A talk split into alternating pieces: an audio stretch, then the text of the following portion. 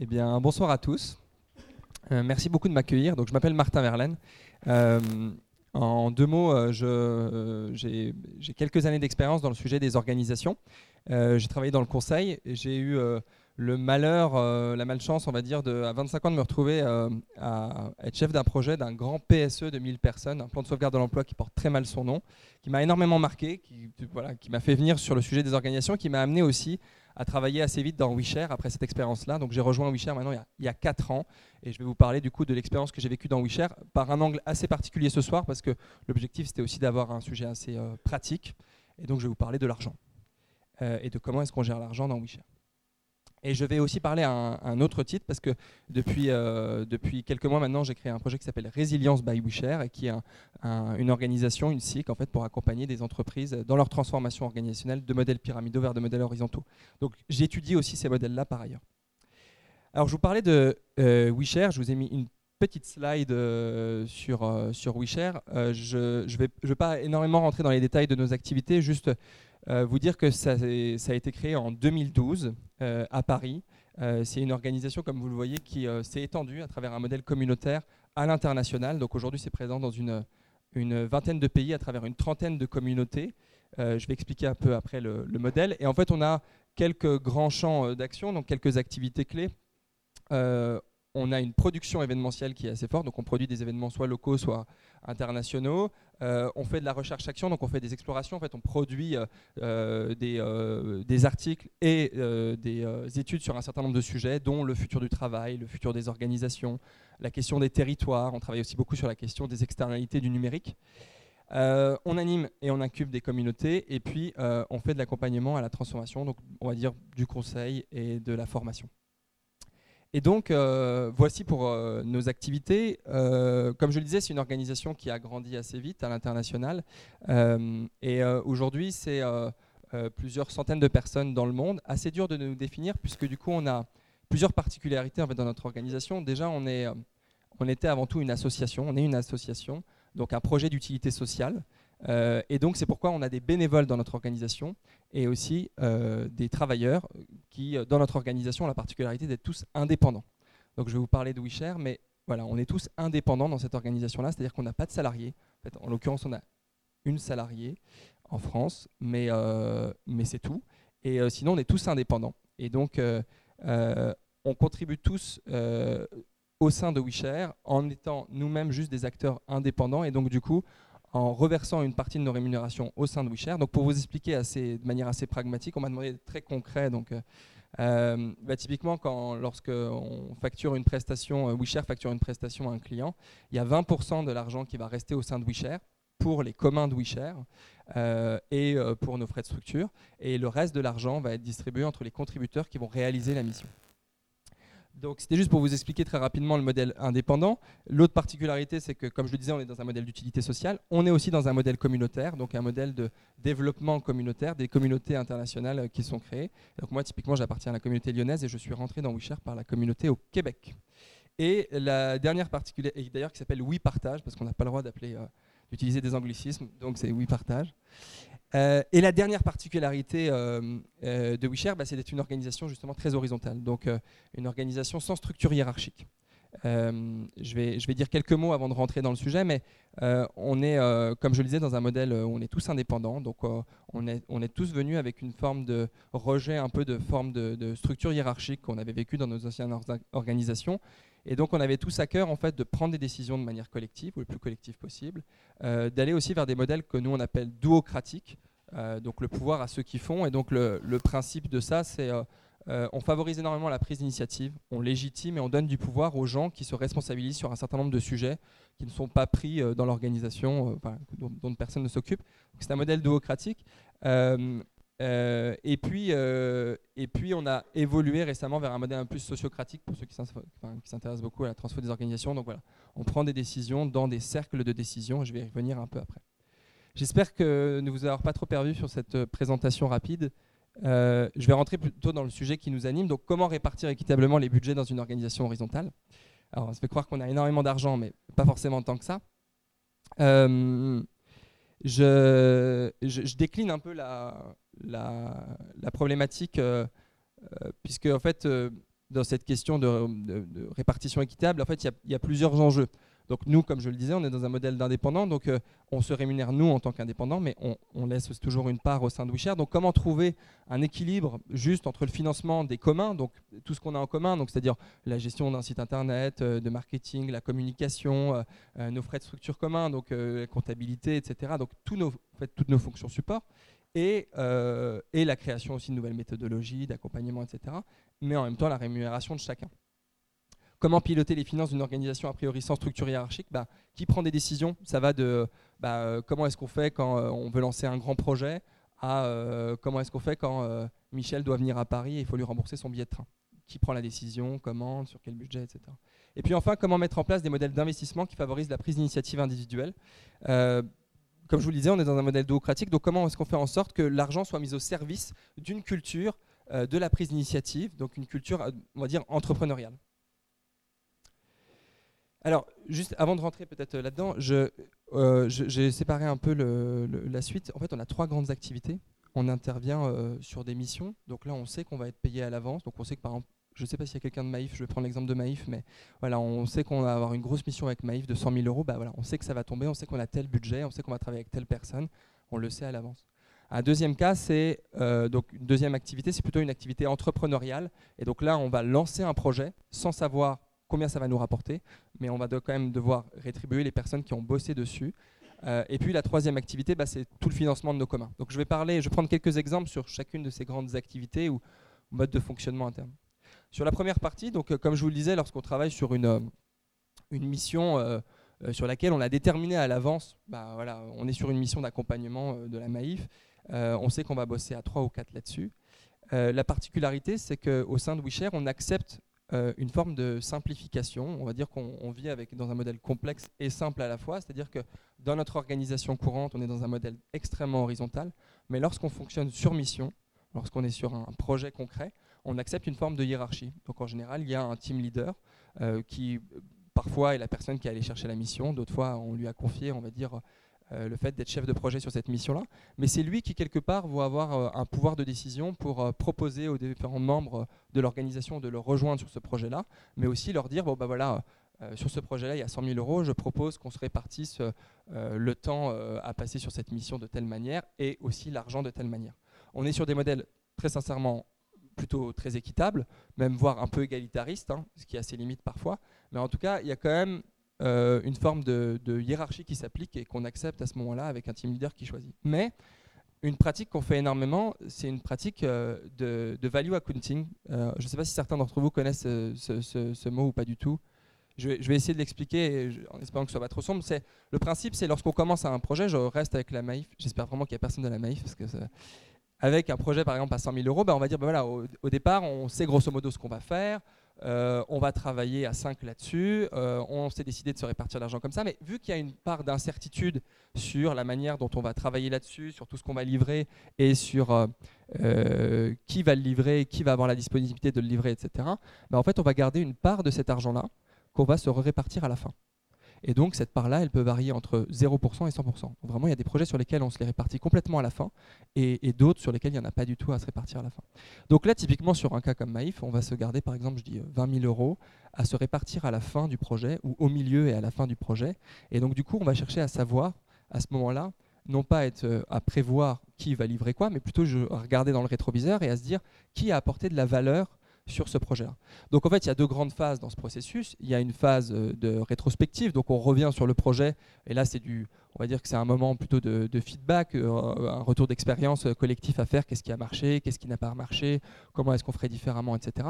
Puis il y a une partie là qui va nous intéresser un peu plus, qui est une revue entre pairs justement du, travail qu'on a effectué. Donc il faut se rappeler le projet, recommuniquer aussi un peu sur quels étaient les grands objectifs de ce, de ce projet-là. Et puis ensuite, euh, on ne va pas évaluer les personnes, mais on va essayer de euh, donner une, une forme de, de, valorisation de ce que chacun a amené au projet.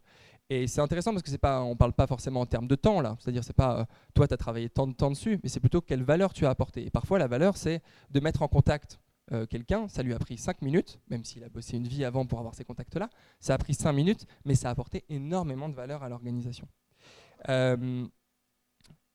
Euh, et, donc, du coup, on va se répartir euh, l'argent euh, restant sur le projet de cette manière-là. Donc, je donne un exemple très pratique. J'ai tiré des, vrais screenshots, j'ai juste, juste changé les, noms. Hein.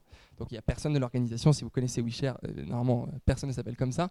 Et donc, le principe, c'est qu'à la fin du projet, en fait, on va, bien évidemment, on va avoir un temps de discussion pour savoir, une fois de plus, quels étaient les objectifs et, ce, que, chacun bah, disons, a apporté. Mais après, il y a un temps anonyme où chacun va se retrouver devant son ordinateur à dire ce que chacun a apporté en pourcentage de la valeur euh, sur le projet. Et donc là, la somme doit arriver à 100%. Donc vous avez vu, je me suis mis 50%. Pas cool. Euh, en vérité, donc on fait tout ça, et à la fin, alors je vais, revenir sur les 50%, c'est un peu la joke, mais à la fin, en fait, on arrive à un tableau. Donc là, j'ai pris le cas où il y avait 62 000, c'est un cas réel, hein, il y avait 62 500 euros à se répartir. On a choisi d'en se répartir 31 250 de manière totalement égalitaire. Chacun des 10 membres de l'organisation a eu exactement la même somme. Et à la fin, l'autre partie, les 31 250, on a, fait ça. Donc chacun a envoyé de manière anonyme le pourcentage de valorisation qu'il pensait que chacun avait donné s'incluant soi-même hein, dans, le, calcul.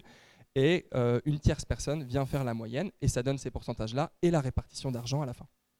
Et donc, quelque part, il y a une part variable sur, euh, euh, la rémunération qu'on se donne au sein de, l'organisation et qui est variable, mais en même temps qui est extrêmement intéressante parce que, quelque part, on vient chercher ce que chacun a apporté comme valeur et donc on vient vraiment se, questionner justement sur ce, que chacun a, à apporter et aussi en retire. C'est aussi un moment pour discuter de ce qu'on venait aussi chercher sur le projet. Certaines, certains viennent chercher euh, de l'argent, mais d'autres viennent chercher aussi de la notoriété, des contacts, euh, des, moyens de, trouver d'autres activités. Il y, a, plein de raisons, il y a plein d'objectifs individuels qui aussi rentrent en compte et peuvent euh, du coup changer la manière dont on va se répartir cette valeur.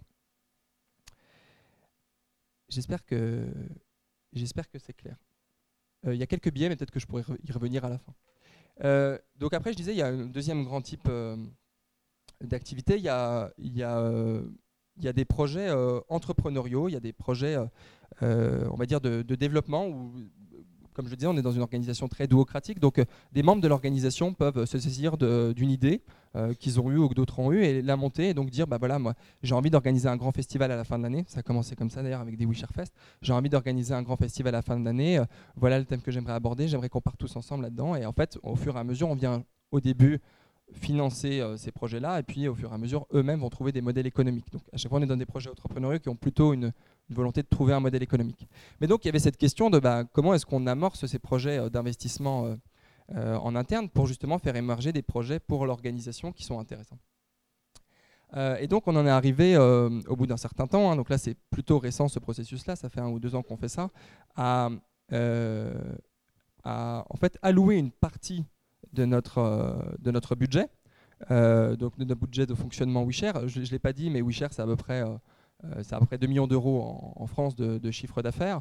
Euh, et donc, dans les frais de structure euh, de, ces 2 millions, eh ben, il y a une partie qui est allouée justement à des projets d'investissement.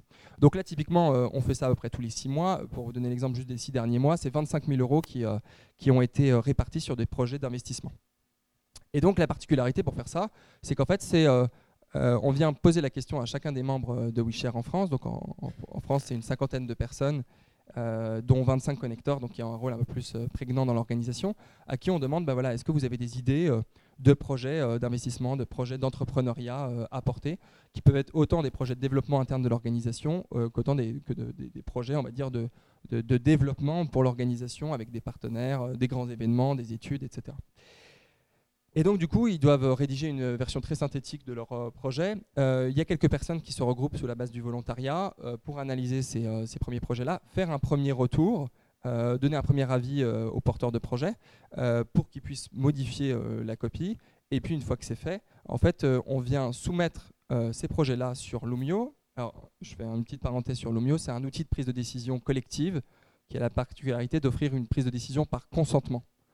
Euh, pardon, je vais faire une deuxième parenthèse. Donc, du coup, la prise de décision par consentement, c'est cette idée de dire euh, on ne va pas chercher une majorité de oui, mais on va euh, plutôt chercher à, on va chercher à avoir tout le monde, plutôt d'avoir personne qui bloque la décision, donc d'avoir des gens qui peuvent vivre avec. C'est un modèle de prise de décision qui favorise énormément la prise d'initiative. et donc on peut avoir des, des contres sur ce projet-là. Tant qu'on n'a pas de veto, on peut avancer.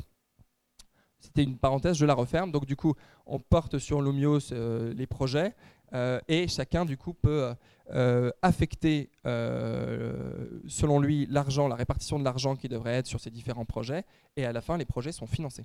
Je vous montre quelques, quelques images euh, pour illustrer ce propos. donc là, typiquement, ça c'est notre discussion Lumio sur laquelle on a posté le post initial pour appeler chacun à proposer des projets. On a fait des retours aux porteurs de projets lorsque donc le petit groupe qui s'est qui s'est auto-saisi de, ce processus-là, euh, faire un certain nombre de retours sur, bah on, attend ça euh, de toi, il manque tels éléments, est-ce que tu peux euh, nous expliquer comment est-ce que tu dépenserais l'argent? Bon, Tous les retours qui sont nécessaires pour. Et après, chacun, euh, sur un tableau euh, qui est ouvert où chacun a son nom, donc pardon, j'ai un peu barré mochement les noms, mais chacun peut du coup répartir l'argent, soit la, totalité de, la somme, soit une partie de la somme qui était affectée à ça, aux différents projets. Et la moyenne nous permet du coup bah, d'en ressortir le financement des différents projets. Voilà. Et donc, de cette manière-là, quelque part, c'est des initiatives personnelles entrepreneuriale, euh, mais c'est finalement le collectif qui décide euh, de, en quoi ces projets sont alignés avec la raison d'être de notre organisation et quels sont les meilleurs investissements pour notre organisation.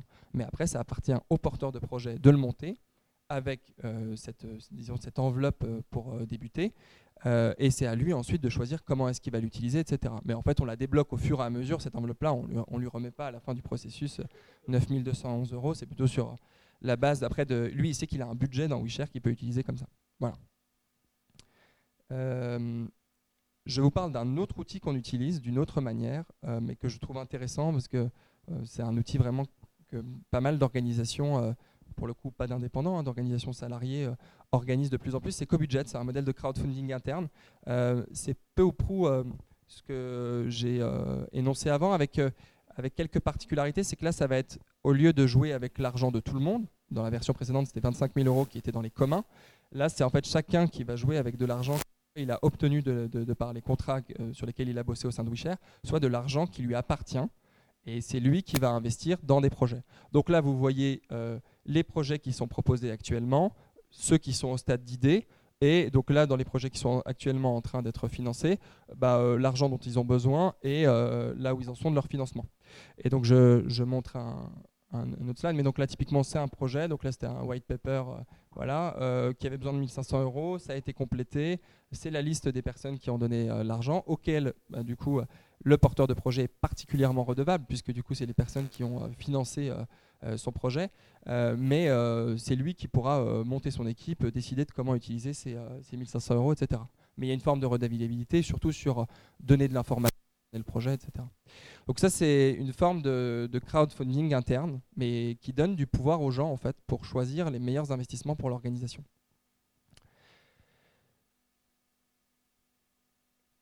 Je, finis avec un processus de budgétisation un peu plus classique, hein, mais je, je, vous le disais, c'est quand même une année, on va dire, dans une organisation très horizontale, de réussir à prendre des décisions budgétaires.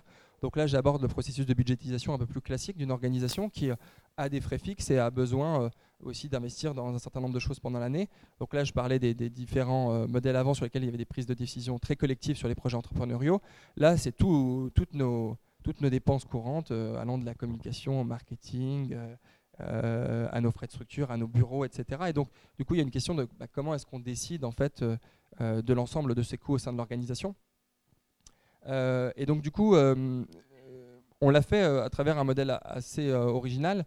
Bon, déjà, c'est qu'il y a une forme de transparence très forte sur, sur l'argent au sein de WeShare. Donc tous les comptes sont accessibles par tout le monde. Et donc tout le monde peut savoir en fait bah, quels sont les frais de structure. Et lorsque par exemple il travaille sur un projet qui remet 20% à WeShare, bah, où vont ces 20% Et cette information lui est nécessaire du coup pour donner des avis justement sur la budgétisation et, et donc du coup prendre des décisions sur ce sujet-là. Il y a un cercle finance, donc je vous disais on était dans un modèle sociocratique, donc c'est un, certain nombre de personnes euh, qui euh, ont choisi euh, d'être dans ce cercle finance et dans lequel il y a une personne qui est référente et qui est référente par une élection sans candidat. et ce cercle finance planche sur le budget de l'année prochaine. Donc là, comme n'importe quelle organisation, hein, voilà nos besoins, et puis voilà comment est-ce qu'on aimerait les financer, et voilà comment est-ce qu'on projette aussi les rentrées d'argent pour WeShare. et puis une fois qu'ils ont fait ça, le présentent à tous, tous les connecteurs via Lumio, que je présentais tout à l'heure. et donc là, les personnes sur Lumio peuvent se prononcer sur, sur les budgets, demander un certain nombre de précisions. Euh, mais aussi du coup le voter. Et alors c'est assez original parce que du coup on est une association et une SAS, je ne l'ai pas dit, mais une association qui possède la SAS. Donc on a des activités bénévoles et des activités, une, une, une, entreprise euh, commerciale. Et donc du coup euh, on fait nos assemblées générales sur Lumio, ce qui est un peu une originalité. Je pense qu'il n'y a pas beaucoup d'organisations qui, qui, qui, font leurs AG de manière purement numérique. Et donc du coup on adopte aussi notre budget prévisionnel à travers notre outil Lumio. Et donc là vous voyez bah, les votes qui ont été faits, donc les accords, les abstentions et les désaccords. Et tant qu'il n'y a pas de contre, la décision euh, va de l'avant. Et donc une fois en fait que ce budget est, établi, euh, bah, chacun, pardon, j'en reviens une seconde, chacun peut jouer dedans. C'est-à-dire une fois qu'il est connu de tout le monde et qu'on sait qu'il y a 5000 euros sur telle poche d'investissement ou sur la communication ou sur l'organisation d'événements, etc.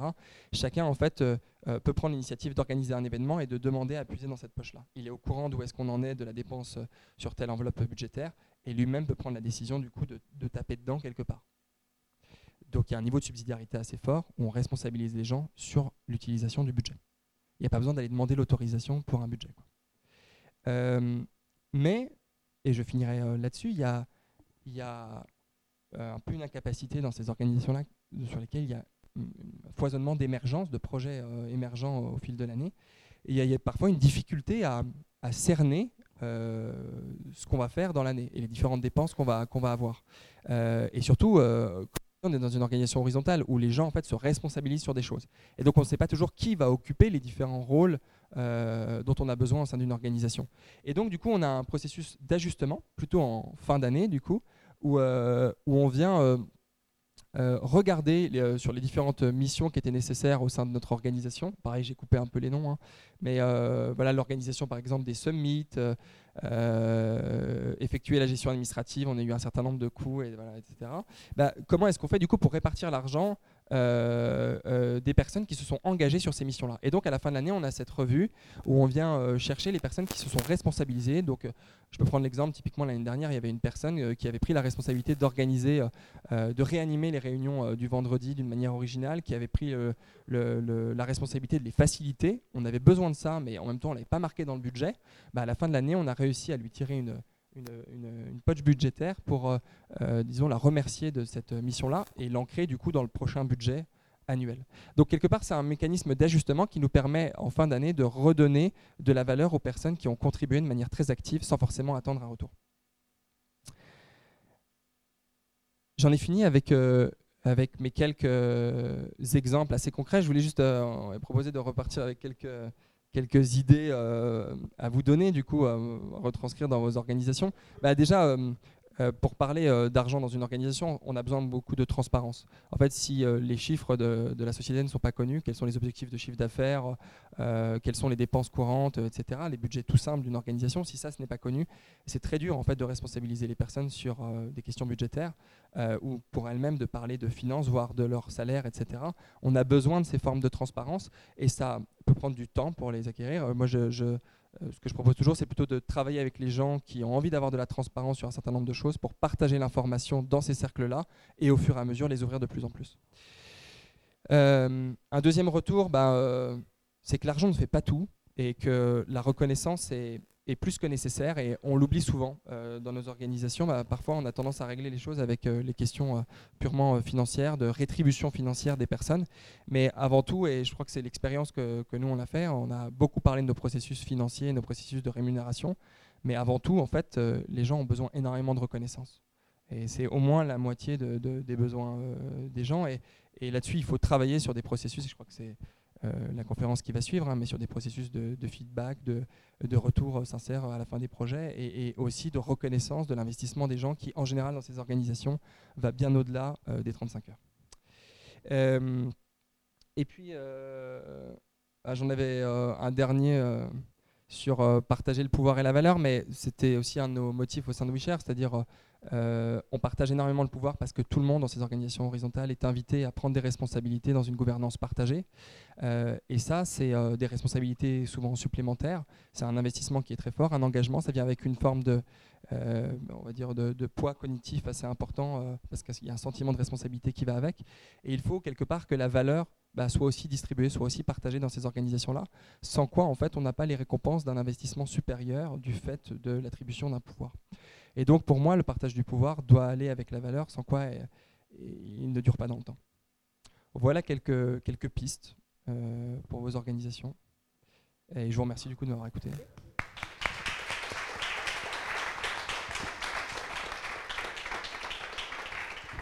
Merci beaucoup euh, Martin. Est-ce qu'il y a des questions par rapport à toutes ces choses qui ont été partagées? On partagera les, les slides, on cachera bien évidemment les montants, mais n'hésitez pas. Non, je pensais qu'il y avait des questions. Euh, quand vous faites les votes au niveau de la contribution de la, et de la valorisation euh, de ce que chacun peut apporter à un projet, comment vous gérez les tensions et le fait qu'une personne n'est pas d'accord avec le jugement qui a été fait? Alors, tu parles du value accounting, c'est ça? Euh, En fait, en fait l'expérience est incroyable. je, vous, je, vous, recommande vraiment de la faire. C'est-à-dire, euh, la plupart du temps, en fait, les gens se notent. Euh, et alors, j'ai parlé à des personnes qui ont développé un logiciel pour faire ça. Euh, qui s'appelle Collective One en Espagne. Et, leur retour d'expérience, et moi c'est vraiment le même, c'est déjà, je partage là-dessus, puis après je reviendrai sur comment est-ce qu'on fait, mais c'est que déjà la majorité des gens en fait se notent très bien, se valorisent très bien. C'est-à-dire en fait, si je pense que j'ai apporté 10% de la, valeur du projet, en fait les autres vont me juger quand même très proche de ça. Donc l'écart type entre ce que moi je pense de ma valorisation moi-même et celle que m'offre l'équipe est franchement très proche.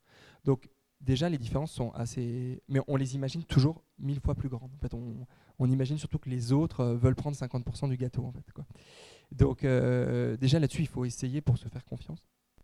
Et après en fait il y a quand même un processus euh, je, vais revenir sur la sur la slide mais il y a un processus assez assez sain en fait. C'est-à-dire il y a déjà toute une phase de discussion qui est assez forte pour discuter justement de quels étaient les objectifs et, qu'est-ce que, quelle est la valeur en fait dont on avait besoin et qui a été apportée. Donc il y a une phase de discussion qui est déjà assez forte. Ce qu'il faut éviter, parce qu'il y a quand même des billets, ce qu'il faut éviter, c'est le côté euh, euh, chacun vient parler de ce qu'il a fait. Euh, en mode storytelling et marketing de soi-même. En mode je suis extraordinaire parce que j'ai fait ci et ça, quoi, qui est à mon avis un, billet très fort. Et il faut l'éviter. Le fait d'avoir un modèle anonyme, asynchrone, c'est-à-dire tu as un temps de réunion mais après tu te retrouves seul devant ton ordinateur et tu es tout seul avec toi-même euh, pour, euh, pour, euh, pour, pour mettre le, montant de chaque personne, le pourcentage de chaque personne, en fait ça te permet aussi d'avoir une zone tampon entre les deux, etc. Mais donc du coup, en effet, on a quand même des espaces de discussion qui sont assez forts. Et je disais, bah, un autre biais en fait qu'il faut, qu'il faut éviter, c'est la visibilité. C'est-à-dire il faut quand même avoir une visibilité sur ce que chacun a fait sur le projet. Donc typiquement, ça marche bien avec des équipes jusqu'à 10-12 personnes, parce que jusqu'à 10-12, en fait, un chiffre un peu clé pour savoir ce que les uns et les autres euh, font sur le projet. Quand on passe à des équipes qui sont au-delà, bah, en fait, je suis plus capable de savoir ce que toi tu as fait sur le projet, et donc ma valorisation de ta contribution pourrait être plus que fausse parce que j'ai pas cette visibilité là. Je ne sais pas si ça répond. Euh,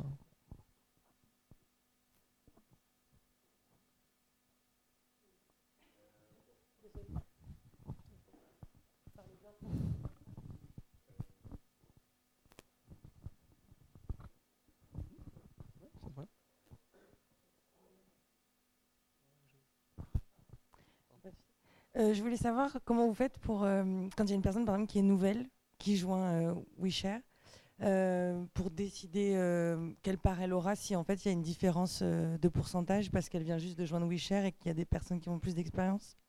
Sur, sur projet? Oui. parce que du coup, elle a encore rien prouvé, la personne, pour dire que. Tout à fait. Alors, on est dans un, alors pardon, je vais rentrer un peu dans des particularités de notre modèle, mais c'est un modèle d'indépendant euh, et donc du coup assez peu projetable du coup sur des organisations salariées où forcément il y a des salaires, etc. Euh, et euh, qui sont négociés à l'avance. Nous en fait c'est ça la particularité, c'est que en fait on vient systématiquement négocier la rémunération de chacun à chaque projet. Donc il peut y avoir un coût de transaction qui est très fort, c'est-à-dire dans une organisation classique, mmh. bah, vous le négociez quand vous arrivez, puis bah, à la rigueur tous les six mois ou tous les ans vous avez une revalorisation de votre salaire. Nous à chaque fois qu'on travaille sur des projets en commun, bah, quelque part, on vient euh, poser cette question-là ensemble. Mais euh, c'est super intéressant parce que quand on fait ce processus-là, euh, je vais revenir après sur les. Mais quand on fait ce processus-là, en fait, on, on ne pense pas à notre valeur sur le marché, c'est-à-dire je suis développeur informatique et donc du coup je vaux 65 000 euros parce que j'ai 5 ans d'expérience ou je ne sais quoi. Je vais te donner un montant un peu haut, mais, mais nous du coup on va plutôt réfléchir, bah voilà, ça c'est le contexte du projet. Euh, moi, c'est ça que j'aimerais apporter au projet. Puis d'ailleurs, souvent, en fait, on va apporter des choses qui ne sont pas tout à fait dans notre champ de compétences. On va toujours euh, dépasser un peu et faire de nouvelles choses, etc. Et donc, quelque part, il y a une discussion sur qu'est-ce que moi j'ai envie d'apporter au projet, quelles sont les compétences qui sont recherchées en ma personne euh, si je travaille dans, dans l'équipe, puis aussi ce que je viens rechercher sur ce projet-là. On vient aussi chercher des apprentissages sur le projet, le fait de travailler avec d'autres personnes, avec un certain nombre d'experts, etc. Donc, c'est hyper intéressant parce que cette discussion-là, on l'a au début en fait du projet. Qu'est-ce que toi tu viens amener au projet, qu'est-ce que tu recherches, etc. Et donc, en fait, c'est là-dessus, à la fin, c'est quand même le chef de projet qui propose euh, des rémunérations et c'est aux gens d'accepter. Et donc, du coup, on est dans un modèle, on n'oblige pas les personnes à aller sur les projets, c'est elles qui décident en fonction aussi de la rémunération, du projet, de l'intérêt du projet pour elles, etc. etc. Et donc, pour revenir très rapidement sur euh, les personnes qui sont plutôt nouvelles, en fait, on est quand même dans un modèle euh, franchement très équitable et donc, du coup, la variation des salaires entre les personnes qui sont en lead sur le projet et là depuis 5 ans dans l'organisation et celles qui sont nouvelles est vraiment relativement faible. Et elle est plutôt justifiée par la part de responsabilité qu'elles vont avoir sur, euh, sur, sur le projet. Il y en a qui vont prendre le feu parce qu'ils vont être face aux clients, là où une personne qui sera plus junior sera plutôt en contribution en bac et donc du coup n'aura moins cette responsabilité. Euh, voilà, ça lui est proposé, puis il y a des moments aussi de, donc elle peut le refuser, puis il y a des moments aussi de, euh, il y a des moments de, de, de feedback tout au long quand même euh, des projets. Euh, et avant en général d'arriver sur une mission, on a toujours travaillé avec elle d'une manière ou d'une autre.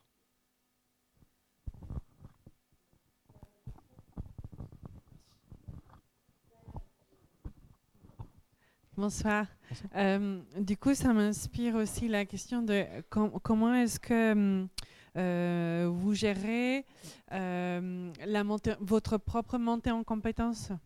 Du coup, j'en déduis euh, que c'est une montée en compétences ou hum, un perfectionnement euh, constant et alimenté par les autres.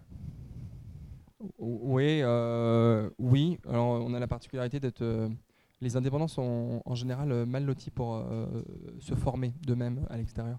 Donc, nous, on est vraiment dans une espèce d'apprentissage commun. Et donc, en effet, on vient chercher de la montée en compétences sur nos projets. Et, d'ailleurs, la particularité, je pense, d'un modèle comme WeShare, c'est que, ben voilà, comme je le disais, on est dans une organisation horizontale où on vient tous avec un certain nombre de compétences. On vient avec un, avec, euh, avec un background assez fort dans des, dans, des projets, mais on vient en général développer de nouvelles compétences en permanence parce qu'on a des profils très généralistes. Et donc, du coup, sur nos projets, en général, on est attiré par des projets sur lesquels on a envie d'apprendre. Et donc, on le fait au contact d'autres personnes. Et c'est souvent un, un motif, justement, d'investissement sur les projets, c'est-à-dire, moi, j'ai envie de travailler avec tel acteur ou j'ai envie de travailler sur tel projet, et donc, du coup, j'ai envie d'apprendre à tes côtés. Euh, voilà. Après, euh, je ne veux pas euh, vous vendre euh, du rêve là-dessus non plus. On a aussi plein de soucis à gérer nos compétences, nous, en tant qu'indépendants, parce que la, responsabilité revient plutôt aux personnes qu'à l'organisation.